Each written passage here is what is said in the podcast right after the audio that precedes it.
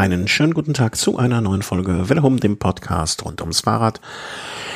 Und ich begrüße ganz, ganz herzlich für einen, ja, wir wissen es noch nicht genau, für einen Velo Race, für einen Velo Kultur, für beides, für nacheinander. Mal schauen, was heute, was die bunte Wundertüte äh, Podcast hier heute bringt. Äh, guten Abend nach München. Hallo Thomas. Hallo, schönen guten Abend nach Köln. Habe ich dich gar nicht gefragt in unserem Vorgespräch. Sieht's bei euch auch so schön blauer Himmel aus? Äh, nee, so ziemlich wolkig und heute hat es die ganze Zeit Schauer gegeben. Ach, ihr Pechvögel. Ist. Ich, ich habe jetzt meinen mein, mein Schreibtisch hier umstellen müssen. Äh, und jetzt kann ich nicht mehr so schön aus dem Fenster gucken wie vorher. Muss ich mir mal ein bisschen rumdrehen. Aber da sieht's sehr schön. Ich finde auch, dass seit so wenig Flieger auf dem, äh, auf, auf dem Himmel hier, äh, also himmelig unterwegs sind, die Chemtrails sind viel weniger geworden. Mir geht's viel besser. Also, das, äh, der Niederschlag lässt nach. Aber wohl bei euch, wenn da schon wieder Niederschlag ist, hei, hei, hei, ob das alles gut geht. So, also wir äh, Tag 523 unseres Corona äh, Tagebuchs hier, liebes liebes Tagebuch. Heute trage ich ein Podcast mit Thomas und ich freue mich drauf. Ähm, wir haben schon so eine kleine Übersicht hier an Themen. Wir haben uns vorher überlegt, ob wir ein Kultur oder Race machen. Das gucken wir jetzt mal, wie lange es dann auch wird mit den einzelnen Punkten, die wir hier haben. Und ähm, du hast hier uns aber was Schönes zusammengestellt. Schauen wir einfach mal rein. Ähm, als erstes Platz Stress bei Ineos wegen Froome. Das hatte sogar ich mitbekommen, dass man ja das gegebenenfalls ja schon überlegt, wo er hinfahren soll. Äh, also also mit wem er wohin fahren soll. Also ne, also welches Team er fahren soll. Ja, Chris Froome ist sauer so ein bisschen auf die Mannschaft, weil sie sich nicht klar zu ihm als alleinigen Tour de France Kapitän bekannt haben. Hintergrund dazu ist ein Interview, was Egan Bernal gegeben hat bei Eurosport, wo er gesagt hat, äh, er wird sich so sinngemäß nicht mehr für Froome und Thomas vor den Karren spannen lassen. Und das hat natürlich äh, den Herrn Froome wahrscheinlich ein bisschen verärgert. Daraufhin hat der äh, ja gewartet, dass das Team das richtig stellt, haben sie nicht getan. Und ja, daraufhin ähm, kamen dann die Gerüchte auf, dass äh, er doch die Mannschaft verlassen könnte mehrere Fragen, die sich mir da gestellt haben. Punkt A. Welches Team kann in der jetzigen Situation das Gehalt eines Frooms einfach mal so auf den Tisch legen? Also wer, wer hat das Budget? Jetzt, wo auch jeder wahrscheinlich äh, innerhalb dieser Saison sich überlegt, na, hm, wie sieht's mit Sponsoren aus und so weiter. Ne? Also das wird schon mal schwierig. Also Gerüchte hat man da ja gehört, von wegen, äh, dass es im Nahen Osten immer, immer Geld gibt. Ähm, auch Movistar beispielsweise. Ja, das wäre die größte, das, das fände ich so lustig. Da würde ich, äh, da würde ich mich Also so der, wie heißt der, José Joaquin Rojas hat schon getwittert äh, und ihm das versucht schmackhaft zu machen, dass es in Spanien sehr gutes Essen gibt und dass die Presse gut ist. Ja, das, äh, also das mit den mit den Spaniern habe ich nicht mitbekommen, muss ich gestehen. Ich habe das nur von ähm, Team Bahrain Merida oder Bahrain McLaren ja jetzt äh, mitbekommen lassen das die Regularien denn jetzt zu eigentlich, so ein Wechselinhalt? Also ich kann mich nicht mehr außer ähm, Rohan Dennis regelmäßige Abgänge nicht erinnern. Genau, das gab es schon öfter, auch dass Fahrer innerhalb der Saison gewechselt sind und du darfst ab dem ersten Achten äh, darfst du innerhalb der Saison auch die Mannschaft wechseln, theoretisch. Also insofern ist das jetzt äh, dann auch das erste Mal die Möglichkeit, dass man für ein Team in einem Trikot ein Rennen bestreiten kann und gleichzeitig die Tour in einem anderen Trikot. Das ist halt das Prekäre an dieser Saison, wenn die Tour de France geplant, äh, wie geplant Ende, äh, Ende August anfängt, dann kannst du äh, in diesem Jahr äh, sozusagen ein Rennen, ja, beziehungsweise du kannst halt die Tour für ein anderes Team noch bestreiten, theoretisch. Mhm. Ja, das ist äh, einiges am Sinnstoff. Was glaubst du? Also ich, ich kann, kannst, ich glaube, wir beleuchten das mal von vielleicht von drei oder aus drei Perspektiven. Ähm, Perspektive äh, vier, wobei die eine relativ unspannend wird. Äh, Team Ineos, Team Bernal, also ne, also Bernal als Fahrer, äh, vielleicht noch Thomas und Froome. Würdest du, fangen wir mal, äh, wie machen wir an? Fangen wir mal mit Froome an. Ja, bei dem geht geht's ja auch darum, dass sein äh, Vertrag am Ende dieser Saison ausläuft, sowieso. Mhm. Und ähm, er da scheinbar auch noch kein konkretes Angebot von Ineos zum Weitermachen bekommen hat. Und deshalb natürlich auch, ja, denke ich, ist das Ganze so ein bisschen vom Berater vielleicht lanciert worden, um ähm, ja dem Team auf gut Deutsch gesagt ein bisschen Feuer unterm Hintern zu machen. Ja, aber okay, wenn das jetzt initiiert ist vom, vom, vom Ratgeber, dann ist das nochmal was Besonderes. Aber glaubst du, dass er gerade in der Position ist, großartig solche Ansprüche zu stellen, frage ich mich. Weil ich meine, das letzte Rennen ist jetzt eine Zeit lang her, ne? Und wie es um seinen Fitness, also würdest du ähm, ein Fahrer, der so lange jetzt nichts von sich hat ja blicken lassen oder oder kein Zeichen setzen konnte, würdest du denn jetzt äh, also als Teamleiter wäre es ja schon fast sträflich, dem jetzt zu sagen, hier Freifahrtschein, äh, egal wie viel Tour de France du gewonnen hast, die letzten paar Monate lassen wir mal außen vor, ne, die zählen nicht, äh, hier, let's go. Ich, ich, ich finde, das ist ein bisschen, ähm, wie soll man sagen, weit aus dem Fenster gelehnt vom Herr, von dem Herrn äh, Froome. Naja, also was die Tour de France erstmal angeht, haben sie natürlich mit Egan Bernal einen sehr sicheren Wert, weil der jetzt bewiesen hat, dass er dreiwöchige Landesrundfahrten gewinnen kann. Mhm. Das ist das eine. Und ähm, ja, zum anderen, wie du schon gesagt hast, Room ist natürlich jetzt die letzten ähm, ja, Monate, sagen wir mal, eine überschaubare Anzahl von Rennen gefahren und äh, hat da auch nicht sehr gut abgeschnitten. Klar, nach der Verletzung muss er erstmal wieder zurückkommen und die Frage ist halt, ob er nochmal auf das Niveau zurückkommt und ähm, klar, wenn ich Team Ineos wäre, würde ich auch erstmal sagen, äh, wir setzen auf Bernal als äh, Kapitän, beziehungsweise nehmen Froome dann vielleicht mit und gucken, wie es dann im Rennen läuft und lassen die Straße entscheiden. Ja, auf jeden Fall. Also weil, ne, gehen wir jetzt mal äh, das letzte Rennen, wo er, sag ich mal, ja, äh, Dritter, Dritter bei der Tour 18, ne? Gut, das äh, war eindeutig äh, gewonnen den Giro, aber 2019 waren da jetzt keine Ergebnisse, die man in irgendeiner Art und Weise für sich in die Waagschale werfen kann. Und 2020 bis jetzt nun mal de facto auch nicht. Ne? Also ich finde, er, ruht sich da sehr auf so alten Lorbeeren aus. Und ich mochte ja, eigentlich hatte ich ja durchaus Sympathien immer, vielleicht nicht äh, unter ästhetischen Gesichtspunkten für seinen Fahrstil, aber zumindest für den Flug. Aber ich finde, da da spielt er mit einem Feuer, was er gegebenenfalls selber nicht mehr löschen kann. Also ich glaube, dass ich, ich meine, da hätte er besser das mal kann, kann halt noch äh, jetzt äh, einen guten Push geben, vielleicht für die Vertragsverhandlung, kann aber genauso gut sein, dass das ja eher nach hinten losgeht, wo, wenn man vielleicht bei Ineos, die empfindlich reagieren und sowieso schon versucht haben, so ein bisschen den Flum da aus der Hintertür rauszuschieben, ja. um langfristig vielleicht mit Leuten wie Bernal Sivakov oder auch Carapaz und Thomas zu planen. Also ich glaube auch, da hat er, also wenn das wirklich, was jetzt so wie du sagst, auch ja völlig plausibel klingt, ähm, wenn das wirklich von seinem Berater gekommen ist, dann hätte er sich mal vielleicht einen besseren Berater zulegen können, weil das, das ist meiner Meinung nach ein Eigentor. Ähm, Thomas, Perspektive Thomas, eigentlich beste, was ihm passieren konnte, oder? Hat er, hat er sich da irgendwie geäußert? Ich habe davon nichts gelesen. Also nee, der hält sich da zurück. Also Clever. momentan ist es so, dass sich quasi Bernal und Froome da so ein bisschen gegenseitig den schwarzen Peter im Team zuschieben. Aber äh, Garen Thomas hält sich da hält sich da raus. Aber die Frage ist halt, ähm, ja, wie wollen die das bei der Tour de France angehen? Sollen da alle drei am Start stehen und wenn, wie ist dann da die Hackordnung?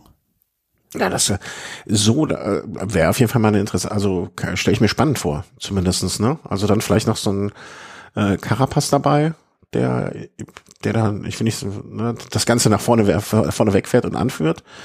Ähm, ne, der wird den Giro fahren, das steht ah, okay. relativ sicher fest. Und die andere Möglichkeit wäre ja noch so, was viele jetzt so als Gedankenspiel haben, dass man Froome so ein bisschen vertröstet mit dem Giro und der Vuelta, aber darauf wird er sich natürlich, nee, natürlich nicht einlassen. Nee, also wer mit 35, äh, der will ja diesen Toursieg noch unbedingt haben. Ähm, ich kann mir vor, gut vorstellen, dass der und Rohan Dennis dann auf einem Zimmer ein bisschen die Stinkstiefel spielen können. Ne? Das äh, bisschen Stimmung in der Bude. Ja, aber ich, ich finde es, ähm, also ne, das, das Tun von äh, Thomas äh, relativ clever, so einfach äh, Klappe halten, nicht mitmachen, lass die, lass die sich mal ausringen. Und aus Sicht des ähm, Bernal hm, finde ich auch, also gefällt mir ehrlich gesagt nicht so sehr. Also ich finde für so einen jungen Fahrer da mal mit 23 Klappe halten, einfach mal gucken, was ein bisschen hinten ansteht weiß ich auch nicht, ob er sich, also er hat bei mir damit auch nicht unbedingt Sympathien gewonnen. Er ist natürlich der, der Titelverteidiger, ne? Und äh, sagt dann, hat auch zu Recht gewisse Ansprüche.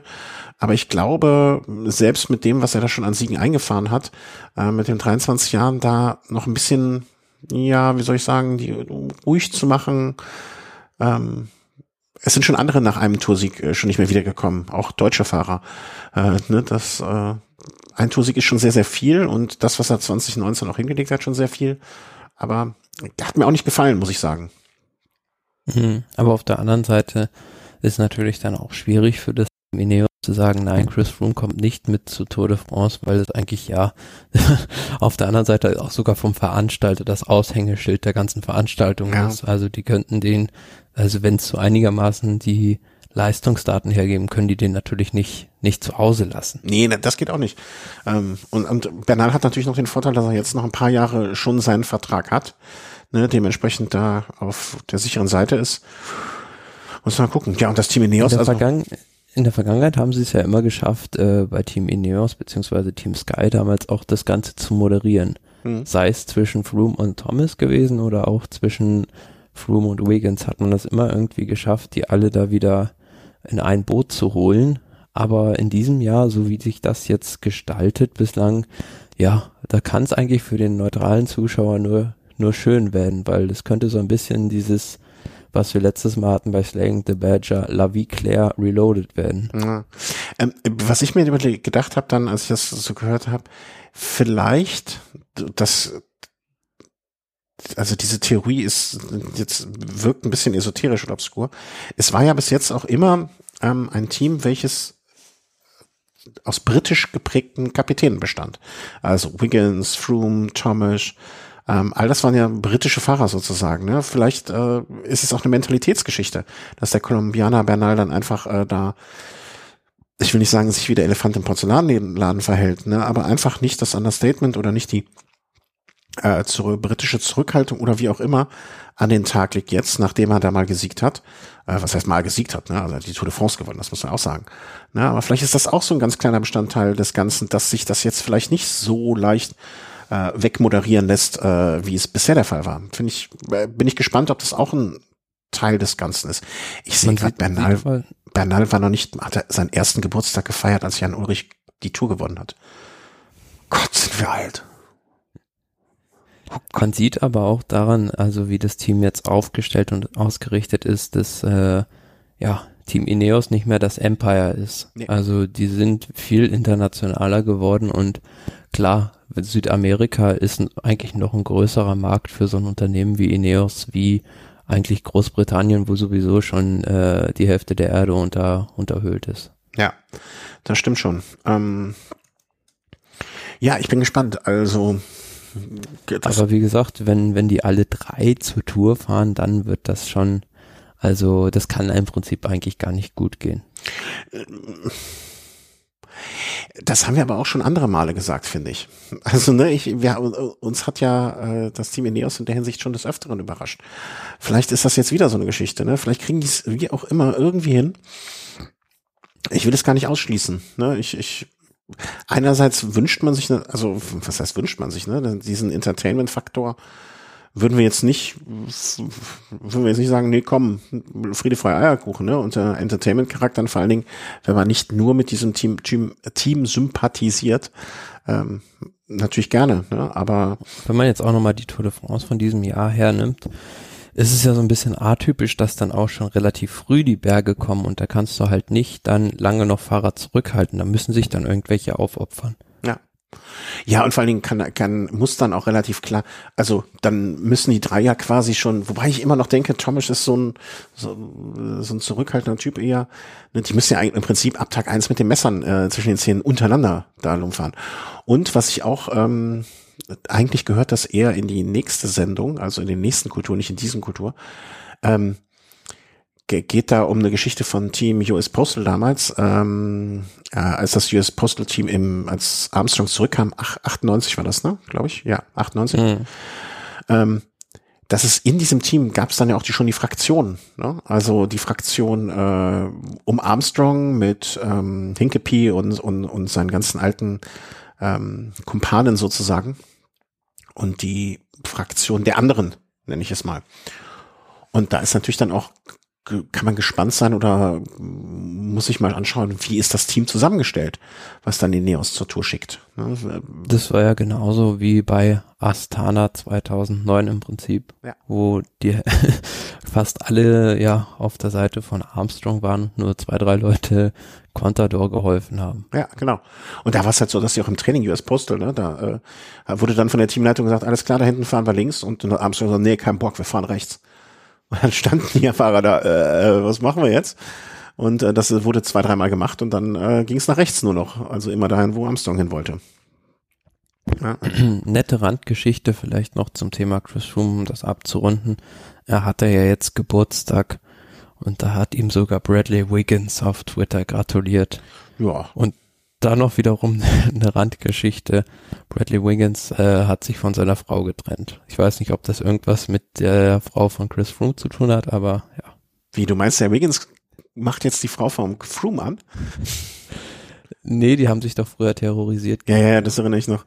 Äh, das stimmt. Ähm, ja, also ich bin, so, also Gossip ist ja nicht meins, ne? Also, aber, hm, also, aber das Wiggins sich von so ich wusste nicht mehr, dass er verheiratet ist. Also, wenn ich ehrlich sein darf, also, da bin ich nicht, äh, da war ich nicht so drin.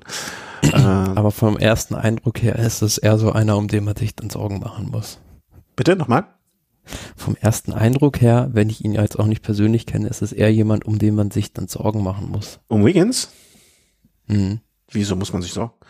Meinst du, der dreht jetzt die Party, äh, Party, Partyknopf auf elf?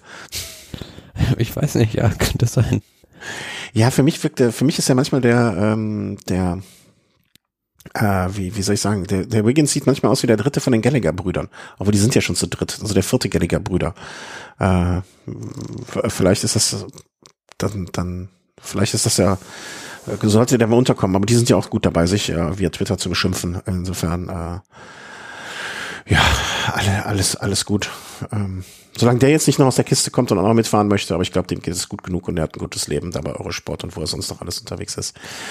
Ähm, sind wir mal gespannt. Also ich freue mich, also ich hoffe noch, dass, äh, ich habe ja immer noch so ein bisschen die Befürchtung, die Sorge, nicht, dass uns noch mal so eine zweite Corona-Welle äh, irgendwie ereilt und dann doch alles, was wir uns jetzt hier schon überlegt haben und was auch die UCI sich im Rennplan überlegt hat, wieder über den Haufen geworden werden muss. Das wäre jetzt. Klar, das kann man nie voraussagen. Also ja, da ja.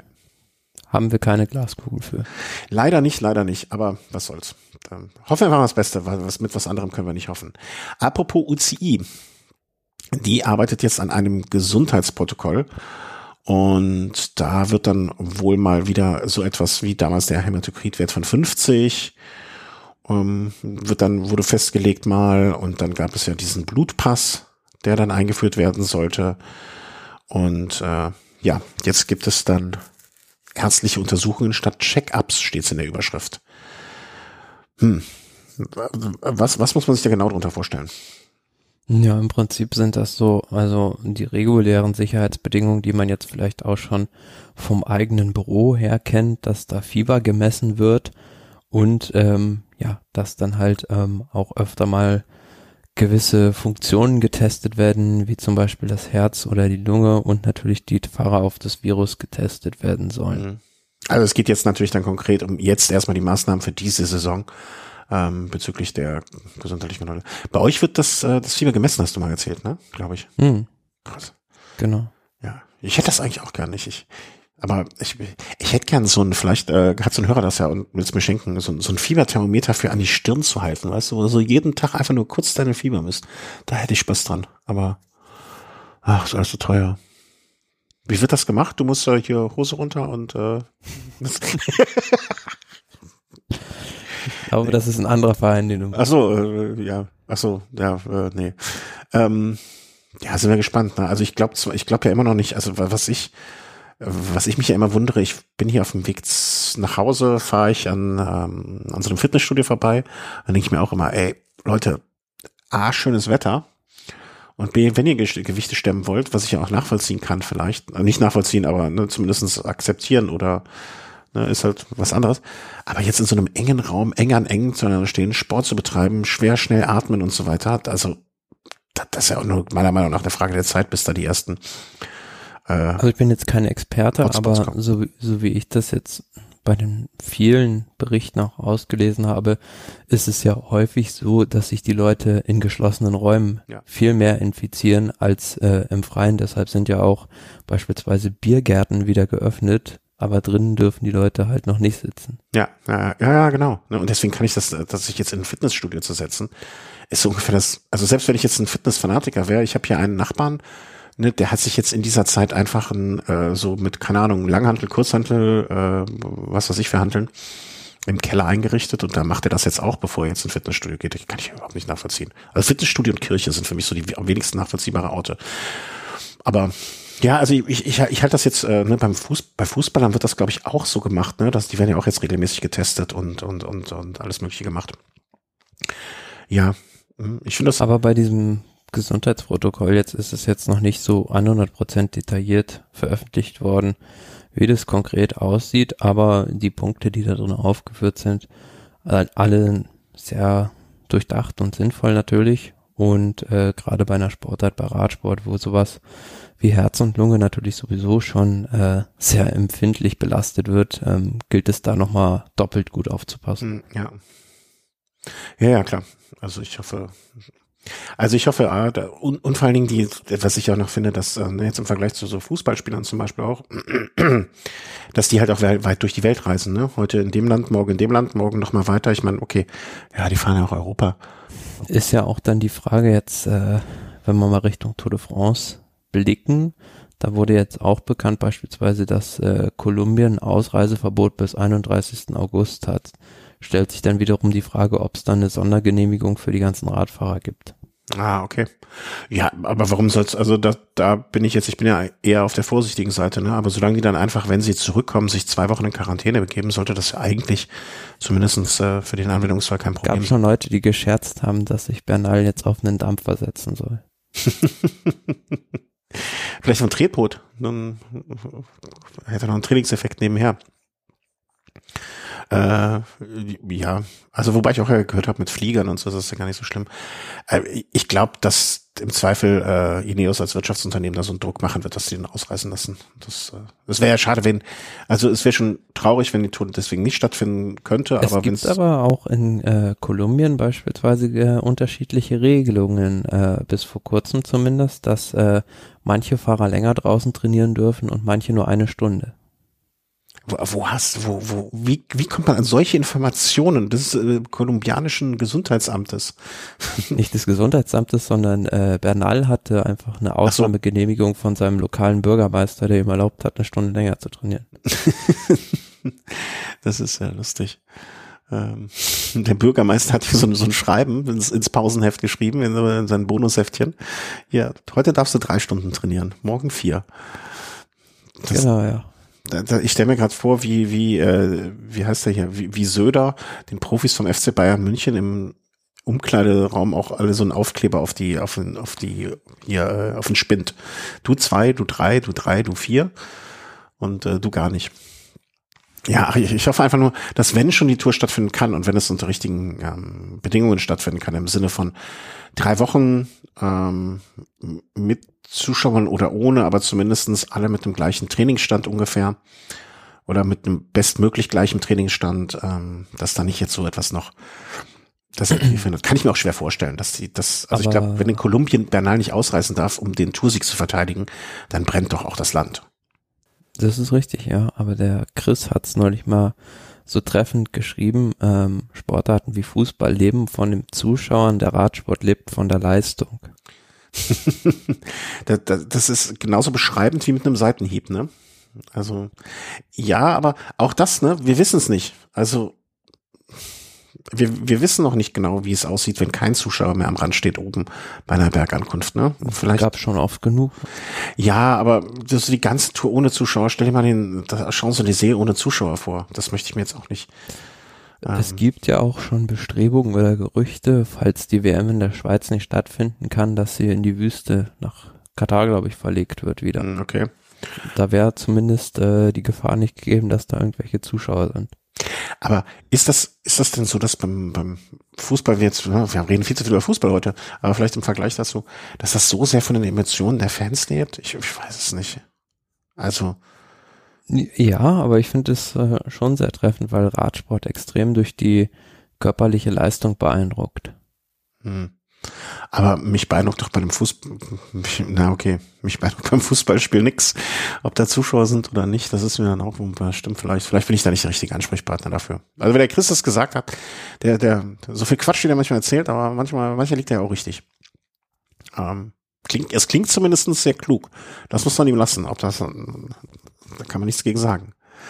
Äh, apropos klug, wie klug sind denn so die einzelnen Rennkalender? Du hast jetzt hier einen Artikel rausgeschrieben für uns, äh, wer was so macht, beziehungsweise zumindest schon mal, dass Nibali sich eindeutig pro Giro positioniert hat.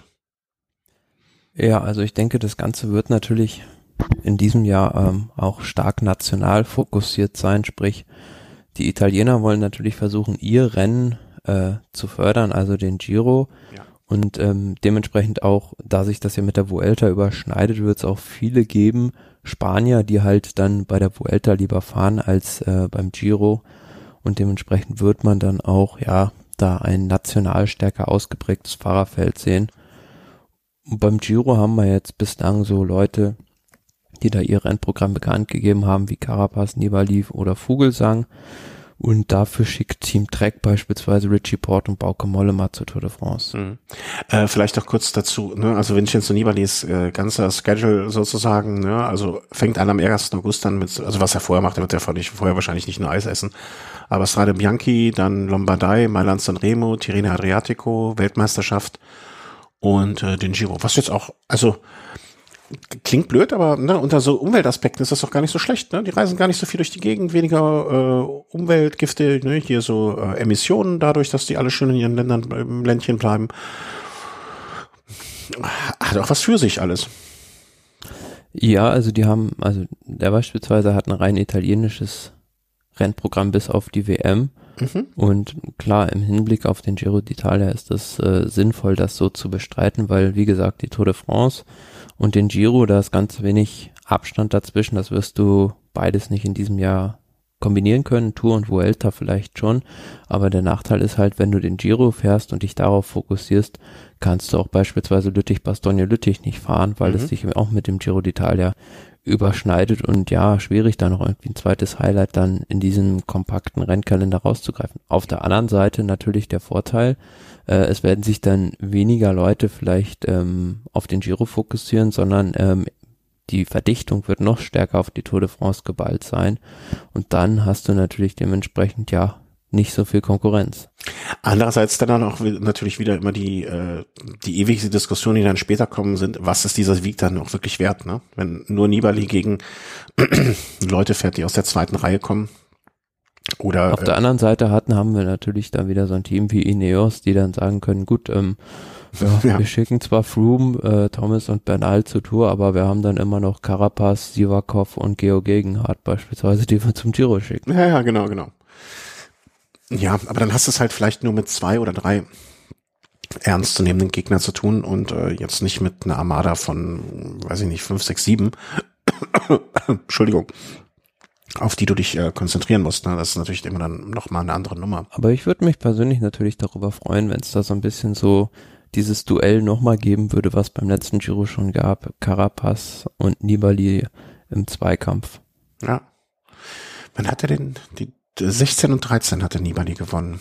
Ähm, was ist denn mit äh, hier, ich komme jetzt nicht auf seinen Namen. Wird der nochmal zurückkommen? Äh, Fabio Aru? Ja, genau. Danke. Du kannst mir mittlerweile, mittlerweile kannst du Gedanken lesen.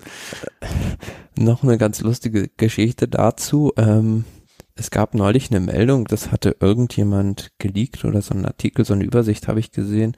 Ähm, wie viel verdienen die Topstars im Rad? Ja, genau, das habe ich auch gesehen. Und da war irgendwie Fabio Aru immer noch so an fünfter oder sechster Stelle mit zwei Millionen und ein paar zerquetschten im Jahr. Und dafür für die, also eigentlich im Prinzip, ja, geringe Leistung, die er erbracht hat, ist das schon ein unverschämter Vertrag. Auf der anderen Seite muss man sagen, sein Berater hat da super Arbeit gemacht. ihm das Ding auszuhandeln. Absolut. Und wenn er vielleicht, ne, ich habe mir gerade aufgerufen, wenn er vielleicht 2018 einen Dreijahresvertrag abgeschlossen hat, ne? Also die Jahre 15, 16, 17 waren richtig gut. Und danach hat er sich halt dann in die Hängematte gelegt. Und mein Gott, ne? Also man muss es mal andersrum sehen.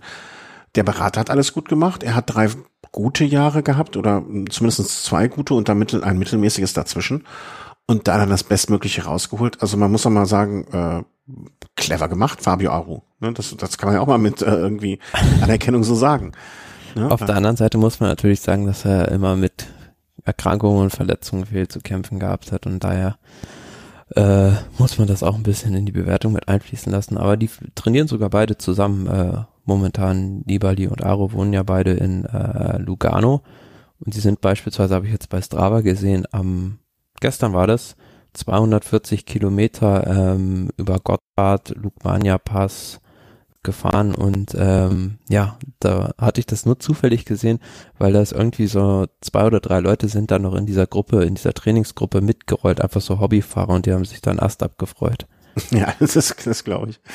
Aber äh, selbst wenn, nochmal darauf zurückzukommen, ne, selbst wenn er einfach auch oft Pech gehabt hat mit Krankheiten, um, umso erstaunlicher noch oder umso noch äh, respektabel, ja, respektabel ist nicht das richtige Wort, aber umso wenn man ihn mag, umso schöner, ne, dass er dann trotzdem aus diesen, trotz dieser vielen ähm, Krankheiten und und und da zumindestens aus, aus deren Teamsicht, also Team UAE, würde ich sagen, dass die, denke ich mal, Fabio Aro auf jeden Fall auch zum Giro d'Italia schicken und ja. dann sehen, ja, ob man Pogacar schon zur Tour schickt oder was natürlich eine große Chance wäre, dass er die Vuelta vielleicht auch äh, gewinnen könnte sogar.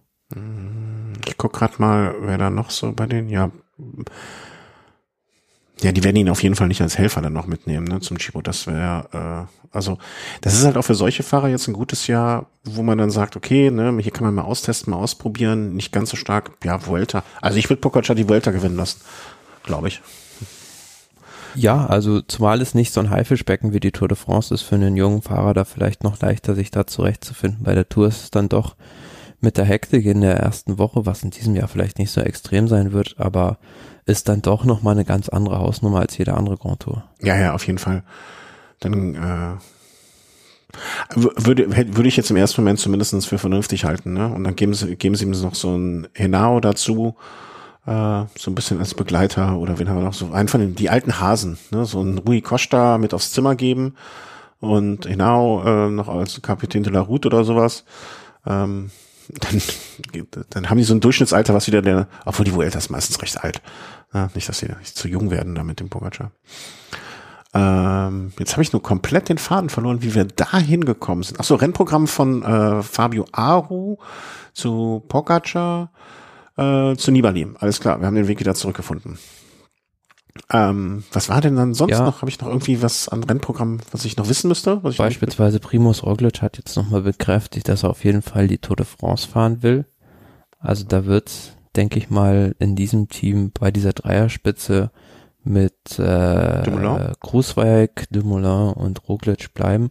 Zu Dumoulin gibt's jetzt auch noch eine ganz interessante Geschichte. Der ist jetzt aus der MPCC, also dieser Mouvement pour un cyclisme crédible, also Vereinigung für einen glaubwürdigen Radsport, ausgetreten, weil er gesagt hat, das Verhalten von denen bei Paris-Nizza war zum einen ja äh, unanständig, also das ging gar nicht, dass die da weitergefahren sind oder mhm. nichts dagegen unternommen haben.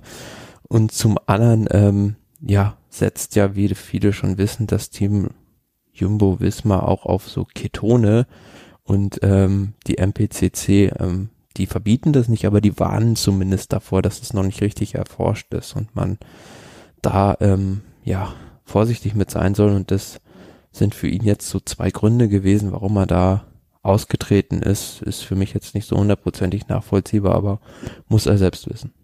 Ja, aber das, diese, diese Organisation ist ja auch ein zahnloser Tiger. Also da kannst ja, äh, es hat jetzt für ihn ja keine Konsequenzen, dass er ausgetreten ist. Ja, es kratzt nur etwas an seiner Reputation im schlimmsten Fall. Ja, aber ne, wenn du jetzt für ein Team fährst, was Mittel einsetzt, wovon die warnen, äh, würde es mal, würde es meiner Meinung nach der Reputation genauso schaden, wenn er drin bleibt, ne, weil die Glaubwürdigkeit ist dann für die Katz und ob ne, also. Das ist richtig, es ist ein, irgendwo ein Teufelskreis. Ja, es ist wie wenn du fein angezogen zum Nachhilfe, äh, zum Nachsitzen kommst, ne, bringt, bringt dann auch nichts mehr. das ist, ja, für einen Eimer dann. Naja. Aber äh, ja, wird auch gespannt, ne? Also ähm, für ihn, also für Tom Dumoulin ist natürlich jetzt ein Gewinner dieser ganzen Corona-Krise, weil er seine Verletzung da vielleicht mal richtig ausheilen lassen kann. Also diese Knieverletzung vom Giro im letzten Jahr, die ihn ja immer noch so zurückgeworfen hat, auch in diesem Jahr und auch so beispielsweise ein Fahrer wie André Greipel ist ja ein Gewinner, wenn man es letzten Endes runterbricht, dieser ganzen Pause, weil der war ja, wäre ja eigentlich für die ganzen Klassiker ausgefallen. Mhm. Was ich gerade, äh, ein Fahrer, den ich so gar nicht auf dem Schirm habe, obwohl er schon mal Zweiter letztes Jahr zumindest hier bei meinem Heimrennen war, ähm, der auch für das Team Jumbo fährt, ist Christoph Pfingsten. Also hatte ich so gar nicht, ne? Auch ein alter Bora-Hase sozusagen, ne? Von 2015 bis 2019, vier Jahre bei Bora. Ähm, der jetzt auch zu Jumbo Visma gewechselt ist und damit dabei ist. Hat aber Fahrer, den ich gar nicht so irgendwie mal zweiter Mal beim mein Frankentour im Gesamtklassement schon ewig mit dabei, also 2006 Profi, aber für mich noch nie irgendwo so aufgetaucht. Naja, zumeist in irgendwelchen Helferdiensten. Ja, aber ne, sieht, sieht so ein bisschen aus, als könnte er bei der, äh, hier bei der Sendung mit der Maus so ein Erklärbär machen. Also total sympathisch, ne, aber irgendwie ein Fahrer, der mir noch nicht aufgefallen ist. Könnte, könnte auch im Supermarkt hier in der Kasse neben mir stehen und der wird mir nur auffallen. Vielleicht Oder? sitzt er jetzt an einer Plauderkasse. Wo? An einer? Ach so, bei ja. Einer Plauderkasse bei Jumbo. Ach, guck mal, was für ein Riesengag, den ich gemacht habe, ohne es wirklich zu, ne, ohne es geplant zu haben. Habe ich überhaupt nicht dran gedacht. Äh. Ach, und mal Vierter bei einer Tour, äh, Giro-Etappe 2018. Kurios, kurios. Ja, äh, was haben wir noch vom Race? Hast du noch irgendwas, äh, was, was, was ich nicht mitgekriegt habe und was ich wissen müsste? Eigentlich nicht. Nee. Nee. Dann äh, würde ich sagen, machen wir hier unsere kleine Zäsur. Ich guck mal, wie lange haben wir denn jetzt? Hm, können wir doch eigentlich den Kultur hinten dranhängen, weil wir so schön plaudern gerade, oder? Nach 36 ja. Minuten. Machen wir das. Also ab jetzt. Äh, willkommen zu einer neuen Folge Welle Home Kultur. Heute mit dem Thomas aus München und dem Christian aus Köln. Guten Abend. So, was äh, du hast, wenn ich das richtig sehe, einen Film und ein Buch mitgebracht. Bin ich da korrekt informiert? Mm, ja. Ja. Ähm, zum Film kann ich noch nicht so viel sagen, zum Buch schon mehr. Dann fang doch mit dem Film an und dann fange ich mit meinem Film, mache ich weiter und äh, sag dann, warum ich nur diesen Film habe. Und äh, dann machen wir das Buch. Weil das ist ja auch der, der für mich emotionale Höhepunkt dann heute. Ja, also der Film, der auch gerade wahrscheinlich über äh, die Radsportbegrenzen hinaus in der Sportwelt in aller Munde ist, ist diese neue Dokumentation über Lance Armstrong. Es ist genauso ein Ding, wie wir das, äh, wie ich das neulich schon mal vorgestellt habe. 30 for 30 von ESPN, wie es da schon über Greg LeMond gab, gibt es jetzt auch so eine zweiteilige Dokumentation über Lance Armstrong und der erste Teil dieser Dokumentation wurde äh, gestern Abend bei ESPN ja ausgestrahlt und der zweite Teil kommt dann nächste Woche und da ja gut ist im Prinzip für mich so die Frage gewesen, ähm, was da jetzt Neues irgendwie ans Tageslicht gefördert wird, aber es ist im Prinzip nur irgendwo Bohren in einer alten Wunde. Mhm. Ähm, kurz eine Frage vorab. Hm, du hattest mir erklärt, dass ESP, ESPN ein amerikanischer Sportsender ist, dessen, den ich natürlich mit äh, Eurosport verwechselt habe oder dachte, das ist irgendwie so das amerikanische äh, Network von denen. Ähm, A, du sagtest, glaube ich, man kann sich da so in drei Wochen, vier Wochen oder Monats Probeabo holen. Ist das, ne? Also, dass ich mir. Eine Woche Probeabo gibt es theoretisch. Eine Probeabo, okay.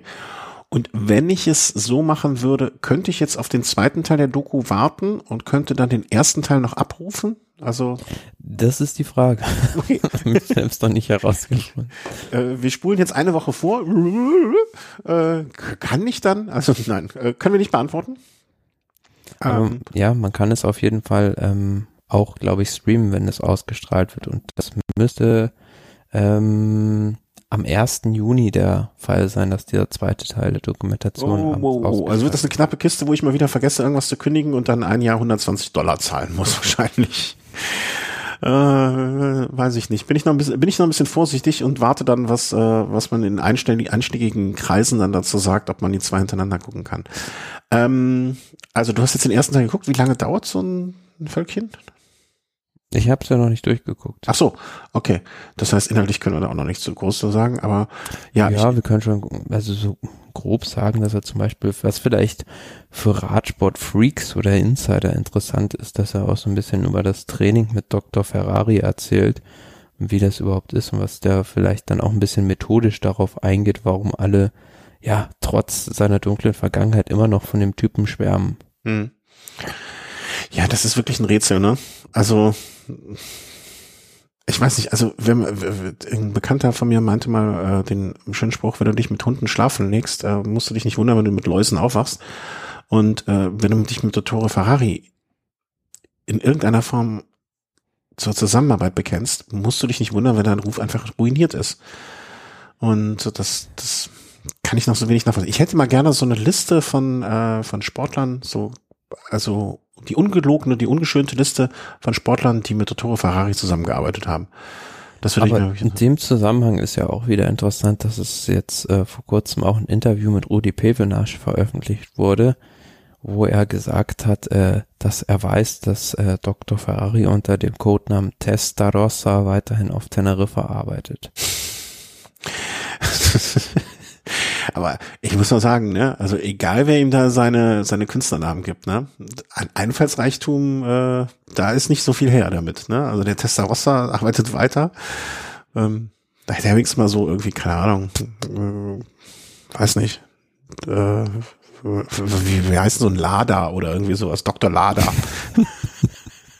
Ich finde schöner oder keine Ahnung oder. Wobei das ja natürlich, also es hängt jetzt nicht mit dieser Dokumentation unmittelbar zusammen, aber in diesem ziemlich langes Interview von Rudi Pevenasch bei Cycling News, äh, wo er so ein bisschen über sein Buch gesprochen hat, wo halt hier in Deutschland nur dieses eine Zitat mit den Cola-Dosen und den doppelten Böden rausgegriffen wurde, mhm. versucht er das so ein bisschen richtig zu stellen und da äh, schießt er halt auch so ein bisschen gegen Armstrong und sagt, äh, der ist ja niemals nach Deutschland gekommen, um Jan Ulrich irgendwie zu helfen, sondern das ist ja alles nur eine PR-Geschichte gewesen. Vom Ulle hört man nichts mehr, ne? Fällt mir in dem Zusammenhang ein. Ich meine, ist ja gut so. Also ich bin sehr, sehr froh darum, dass man von ihm nichts mehr hört, weil in dem Zusammenhang. Keine Nachrichten sind manchmal gute Nachrichten. Ja, genau. Seltenst stimmte der Satz so sehr wie dort.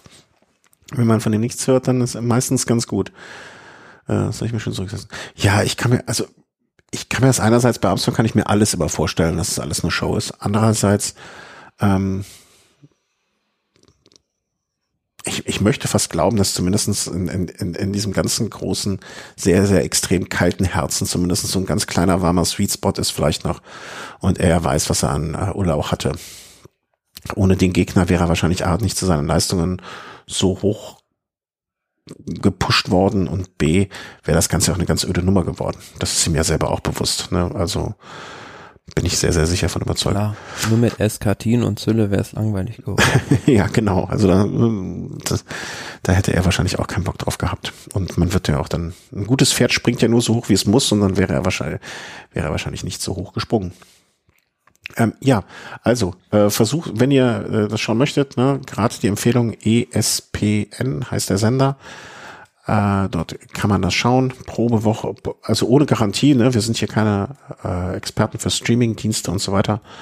Ähm, eine Woche wohl ein Probeabo möglich und wenn wer es hinbekommen hat, das innerhalb von einer Woche sich beides anzuschauen, hm, dann möge er mal kurz Bescheid geben. Sport interessiert, so schon haben. Ja, ich also ich bin das, das, dass ich mir jetzt ja wieder diese ähm, Michael Jordan Doku angucke, ne, das ist jetzt so das erste. Aber ich habe einen guten Kumpel, der ist sehr an US-Sport interessiert. Vielleicht frage ich den mal, ob der da so ein Abo hat. Das kann man ja vielleicht auch mal, kann ja mal hier jetzt eine Woche einziehen und hier bei mir Fernsehen gucken vielleicht. kann ja mal machen, Urlaub von der Familie oder so, ne? wenn das mit Corona jetzt äh, wieder runter ist. Dann kann er ja mal eine Woche hier einziehen und mit mir Fernsehen gucken. Ähm, nein, wir rufen zu sowas natürlich außer äh, überhaupt nicht auf. Gut, also neue Armstrong-Doku äh, war unser Tagesport Tagesordnungspunkt 2. Und dann spreche ich mal hier über den nächsten Tagesordnungspunkt und das wäre auch ein äh, filmisches Werk sozusagen. Und zwar spielt Armstrong auch zumindest eine kleine Rolle. Ähm, das ist der, wie ich finde, oder die, wie ich sehr finde, gut gelungene Dokumentation Chasing Legends. Hm, ich habe mal an anderer Stelle, ich weiß noch nicht mehr, wo es war, gesagt, dass Chasing Legends so ein bisschen ist wie Höllentour auf Speed. Oder Höllentour mit den filmischen Mitteln, äh, die die Zeit dann später erlaubt hat. Ähm, worum geht es? Es geht im Prinzip auch wieder, wir hatten es schon, äh, um ein Radsportteam und zwar das Team, ich widerspreche mich, ich, ich widerspreche mich, ich ähm, verspreche mich da sehr gerne, HTC, HTC Columbia. Nicht THC Columbia, HTC Columbia äh, im Jahre 2009, welches dort begleitet wurde ähm, von dem Regisseur, ich hatte Jason Barry, äh, der das alles, soweit ich das in Erinnerung habe und äh, recherchiert haben konnte, äh, auch relativ ja, also es ruhte sehr viel Verantwortung auf seinen Schultern, muss man sozusagen. Er hatte die Erfahrung davor schon mal mit einem ähm, Mountainbike-Film, wo er auch eine Dokumentation, also ist Dokumentarfilmer, äh, wo er sich, wo sich alles drehte um einen Mountainbike-Racer, der äh, seinen Weltmeistertitel, glaube ich, verteidigen wollte.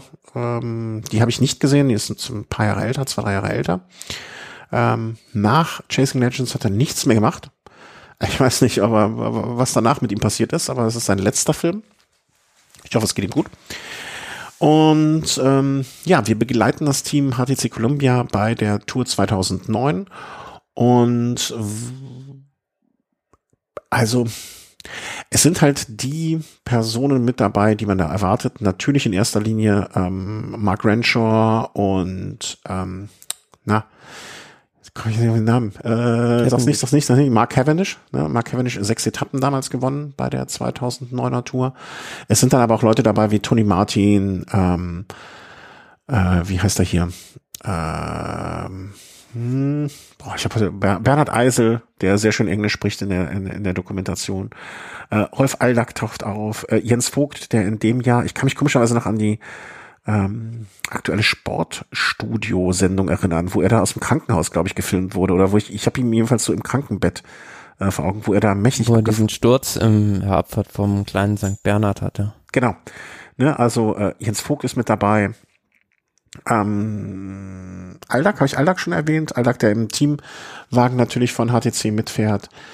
Äh, also eine ganz illustre Truppe und ich, ich bleib dabei, die Beschreibung äh, Höllentour auf Speed ähm, ist so ein bisschen das, was es am besten beschreibt. Denn die, die filmischen Mittel äh, sind ganz andere.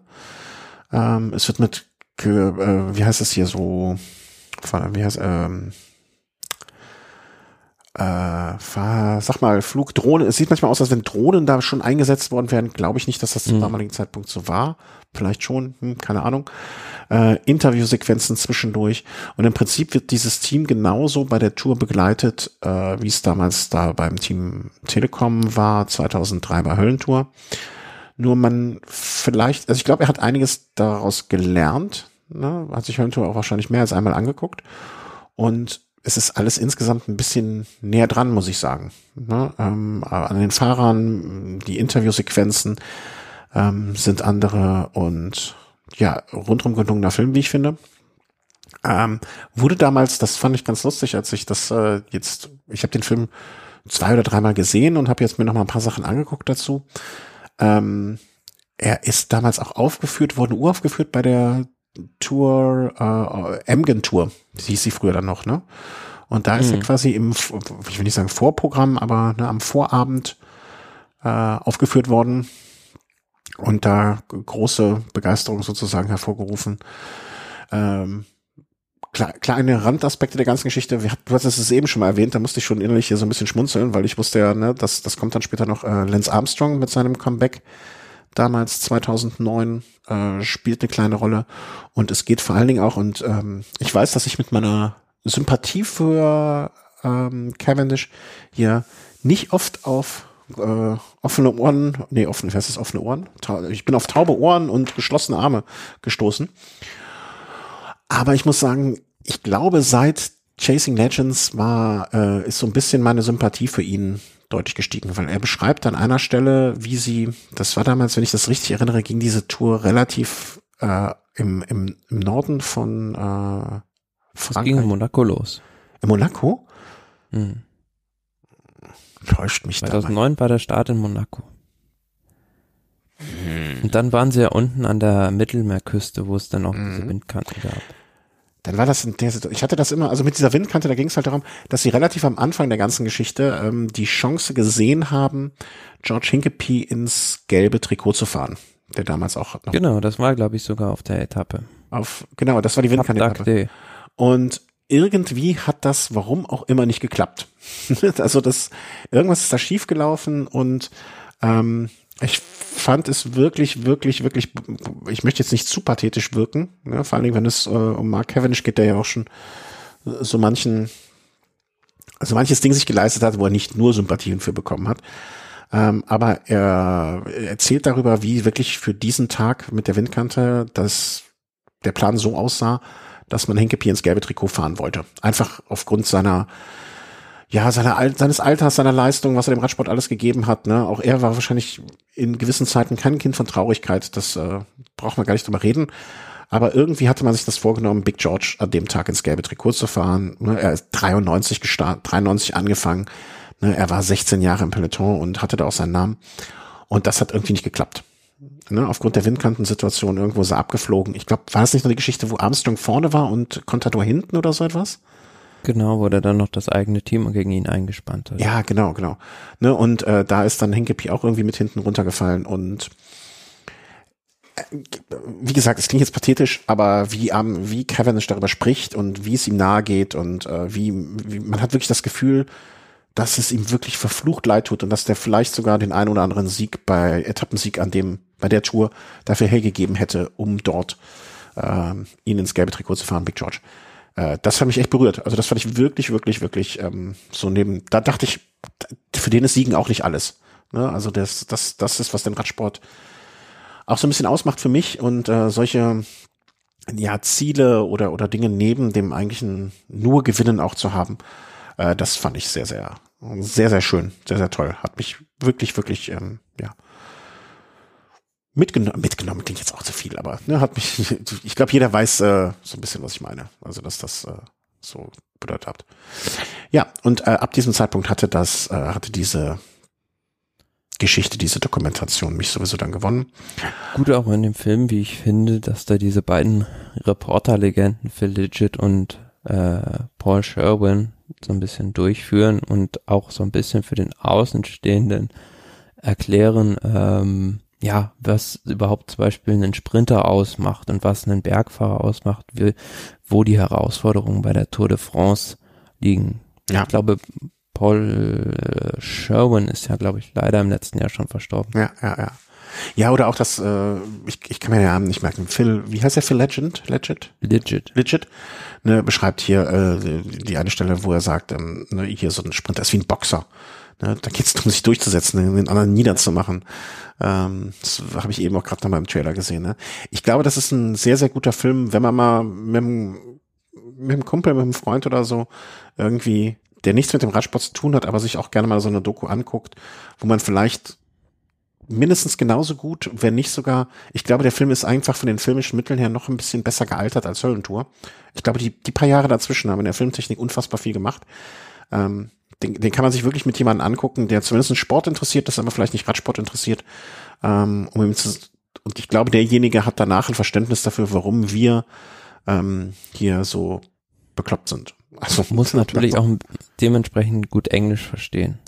Ja, wobei ich finde, das ist eigentlich ein relativ, also dadurch, dass sehr viele Nicht-Amerikaner, Nicht-Engländer auch Englisch sprechen in dem Film, ähm, Mhm. wird es einem manchmal sehr leicht gemacht. Also Bernd Eisen und Jens Vogt kann man wirklich sehr, sehr gut verstehen. ja, das ist Also und damals war Jens Vogts Englisch noch schlechter, also was heißt noch schlechter, ne? Er spricht ja jetzt gutes Englisch, ne? Aber das war noch ein, er hat sich noch ein bisschen mehr einfügen müssen da. Ähm, und aber ich auch, also jetzt ne, ein Rancher und ein ähm, Cavendish, die auch durchaus, äh, ich will nicht sagen Akzent, nicht akzentfrei sprechen, äh, finde ich, kann man immer noch ganz gut verstehen. Also das, äh, das, das geht schon. Ähm, ich habe jetzt nicht mehr geguckt, äh, wo es den noch gibt. Also ich habe den, ähm, ich meine, ich habe den sogar damals mal bei YouTube gesehen. Ähm, ich guck gerade mal im, beim Anbieter meiner Wahl. Äh, wo, wo man den irgendwo schauen kann. Ansonsten, ne, die DVD gibt es immer bei Amazon, immer mal wieder. Chasing Legends gibt's auch nicht. Diese Seite, wer streamt ist, der macht, die machen es mir auch immer schwieriger, äh, sie zu mögen. Maverick, lebe deinen Traum. Ja, von wegen. Maverick am Arsch. Äh, ja, gibt's nicht äh, bei wer streamt es, aber ich, wie gesagt, bei Amazon kann man auf jeden Fall die DVD kaufen, das ist kein Problem. Ich werde den, wie ich finde, einen Trailer, der sehr, sehr viel, also ich glaube, wer den Trailer mag, der ist bei dem Film gut aufgehoben. Den werde ich natürlich an dieser Stelle auch verlinken. Ähm, und ja, der ein oder andere. Film hat man, hat man auch so ein bisschen gesehen. Also für mich war das vergleichbar, das Team äh, HTC Columbia mit dem Wolfpack, mit dem Quickstep, der König Quickstep Team, die ungefähr so den gleichen Teamgeist haben. Also da gibt's so eine, weiß nicht, ob du dich noch dran erinnerst, so eine Teamsitzung, wo halt der Brian Holm, der sportliche Leiter, die so richtig heiß auf die Etappe macht und dann sagt so, ja, hier Toni Wagen, Martin Panzerwagen fährt dann da und da von vorne und dann kommt Cavendish irgendwann auch zum Sprint. Ja, ja, also das, ähm, äh, ich habe mich nur an eine, ich kann mich erinnern, dass einmal irgendeiner der Fahrer da mit Kopfhörer bei dieser Ding saß und da habe ich mich immer gefragt, ob der eine Übersetzung da gerade bekommt, äh, was, was Holm ihm da sagt. Das, das, das hat mich immer. das auch nicht hören. Ja, vielleicht fünf, genau, boah, lass mich in Ruhe mit dem Quatsch. Ja. Aber der saß eigentlich so direkt links vor ihm. Also eigentlich äh, kann Brian Holmes, äh, musste das gesehen haben. Ich hoffe, es war ein Übersetzer, weil sonst würde ich als Leiter auf jeden Fall aus, ausrasten. Ja, guck mal, ob ihr es irgendwo bekommt. Äh, Wer es noch nicht gesehen hat, definitiv eine dicke, fette Empfehlung. Äh, Chasing Legends äh, Trailer ist verlinkt, äh, IMDB habe ich, äh, oder könnt ihr unter der Folge sehen, IMDB habe ich jetzt auch noch verlinkt und da werdet ihr bestimmt irgendwo, finde ich, äh, wenn ihr es suchen möchtet. Nächste Woche, ähm, das ist der Grund, warum ich jetzt noch auf so ein älteres, äh, älteren Film zurückgreifen muss, weil ich bin mit dem Buch, was ich jetzt eigentlich für heute versucht hatte, fertig zu werden, nicht fertig geworden. Aber ich kann schon versprechen, ähm, es ist ein relativ neues Buch. Es ist ein neues Buch, eine Radsportler-Biografie und äh, die mir sehr viel Freude macht. Insofern freue ich mich jetzt dann auch schon auf die nächste Sendung. Ich habe schon, ich, ich lese ja jetzt Elektro. Erinnerst du dich noch an das Drama beim letzten Buch, als ich die Stellen nicht wiedergefunden habe, die ich zitieren wollte? Mhm. Äh, ich habe jetzt eine andere App. Jetzt habe ich mir so Lesezeichen gemacht. Das hat jetzt aber zur Folge, dass ich schon fünf Lesezeichen oder so, glaube ich, drin habe. Äh, viel zu viele. Aber naja, irgendwie werde ich das auch schon. Das muss ich halt viel mehr los äh, vorlesen. Vielleicht, äh, vielleicht könnt ihr bis zur nächsten Sendung ein kurzes Feedback geben. Lieber mehr lesen oder li lieber weniger lesen. Vielleicht, äh, ja, vielleicht auch nur lesen. Aber ich glaube, das fällt dann nicht mehr unter das Zitatrecht.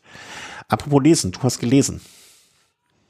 Ja, ein Buch, das ich schon länger, ja, fertig gelesen habe und auch schon mehrmals nochmal angelesen habe, was ich vorstellen möchte, dass du mir schmackhaft gemacht hast, ähm, ist das Buch Pellegrina, La Pellegrina auf Deutsch, die Pilgerin, eine italienische Radsportwallfahrt von Ledway van Noord und Robert Jan van Noord. Ja, worum geht's? Das ist im Prinzip so ein Sammelsurium von Reisekurzgeschichten ähm, einer Dame, die mit ihrem Fahrrad Italien bereist hat.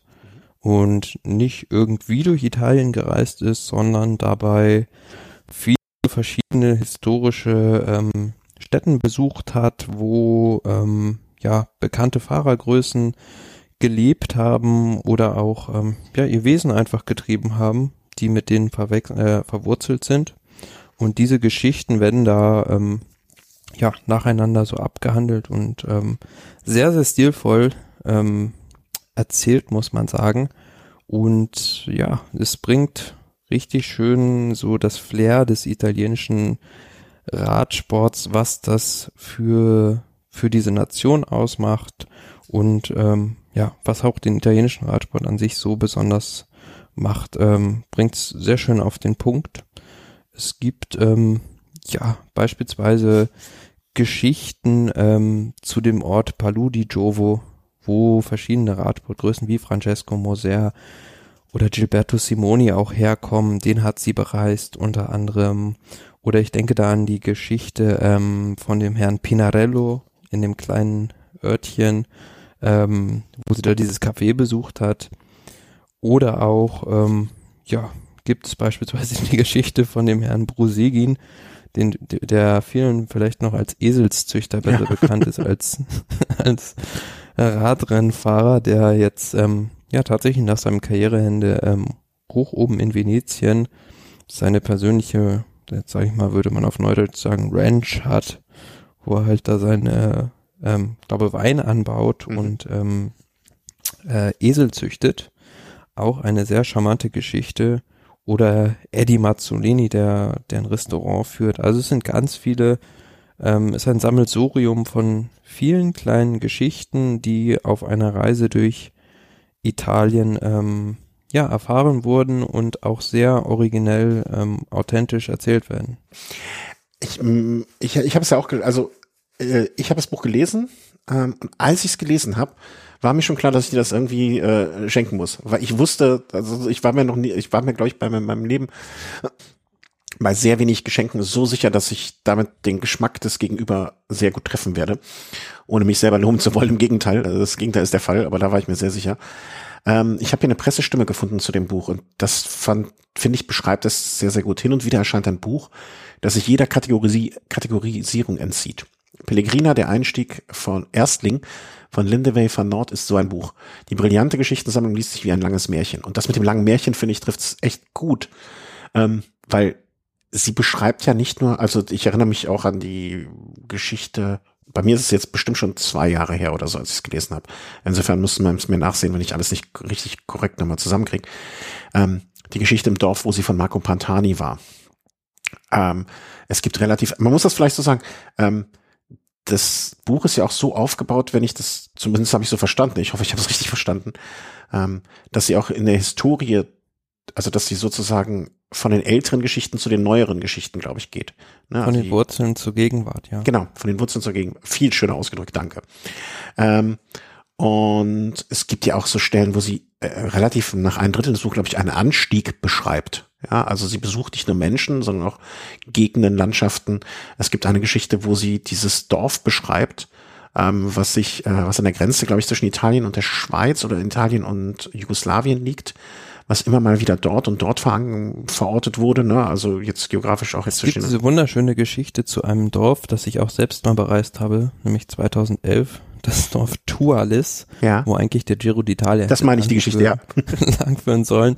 Aber aufgrund eines Protestes der Fahrer, den die Dorfbewohner Alberto Contador in die Schuhe schieben, sage ich jetzt mal so ein bisschen, ähm, ja, äh, haben, wurden sie um ihren Ruhm gebracht, denn ähm, dieses Dorf hätte berühmt werden sollen, aber seither ähm, fristet es immer noch seinen Schatten da. Also ich möchte das jetzt mal ein bisschen zuspitzen, ja. Also die Geschichte ist in meiner Erinnerung, die jetzt vielleicht etwas älter ist, dass dieses wirklich Nest im Nirgendwo sich seit sich jeder einzelne Mensch in diesem Dorf den Arsch abfreut, dass der Giro da durchfährt.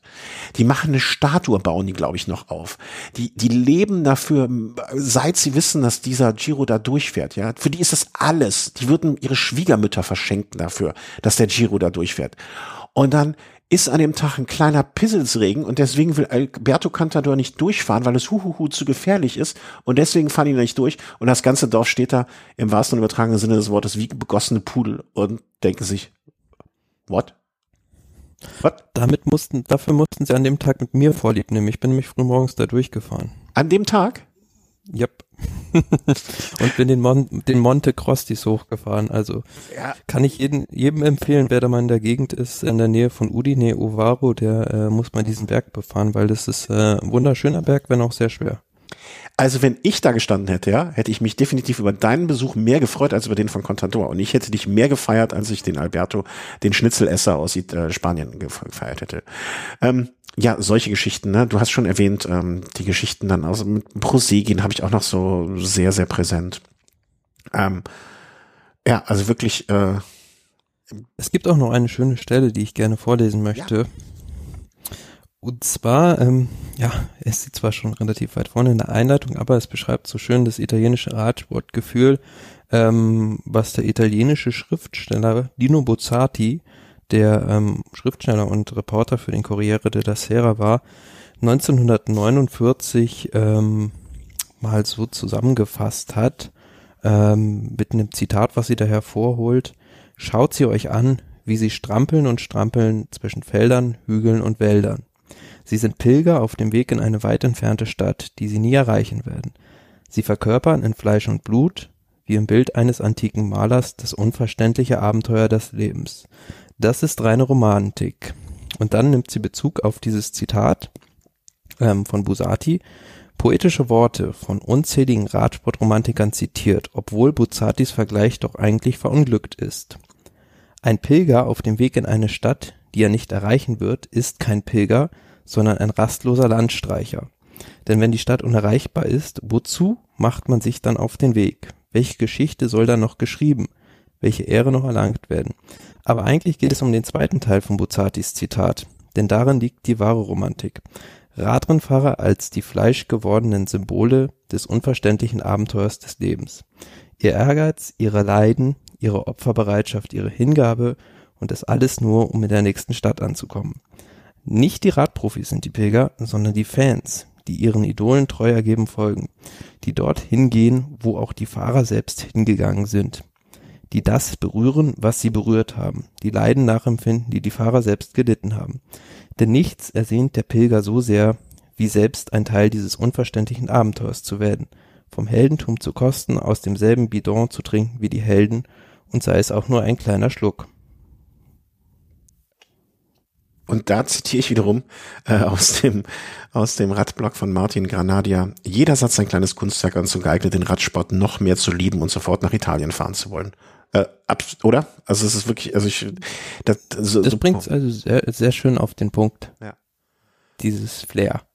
Absolut. Also wirklich, äh, und äh, ich habe das Buch verliehen und wenn derjenige, dem ich es geliehen habe, das jetzt hört, ich brauche das zurück. Ohne den ist mein Bücherregal nicht komplett. Ähm, ich hoffe, du hörst es jetzt. Ich hoffe, ich weiß noch, wer es war. ja, schön. Also äh, mehr kann man dazu auch mehr. Also eigentlich müsste man das mit dem Zitat jetzt die Sendung sofort beenden. Weil äh, schöner, schöner wird's nicht mehr. Was mal ehrlich, was Poetischeres kriegen wir A sowieso nicht hin und B will ich es auch gar nicht. Nee, aber da muss man auch mal demjenigen, ähm der es ins Deutsche gebracht hat, ein Riesenkompliment ja. aussprechen, weil das äh, so mit diesen Worten zu übersetzen, das ist, äh, das kann wirklich nicht jeder. Ja, das stimmt, stimmt, stimmt, stimmt. Da habe ich noch gar nicht äh, so drüber nachgedacht, aber das ist so. Vielleicht fragen wir mal an, ähm, also wir haben ja ne, auch dieses, äh, nee, dieses Buch wurde uns nicht zur Verfügung gestellt. Dieses Buch habe ich in einer Buchhandlung gekauft, damit ich es dir schenken kann zum Geburtstag, zum 30. Geburtstag, glaube ich, ne? Mhm. Ja. Ähm, dieses Buch wurde uns nicht zur Verfügung gestellt, aber nichtsdestotrotz haben wir es sehr, sehr gerne vorgestellt. Äh, vielleicht frage ich mal an, ob es da irgendwie mal eine Süd Stammt ja auch aus dem Coverdonga Verlag. Ja, ja, genau.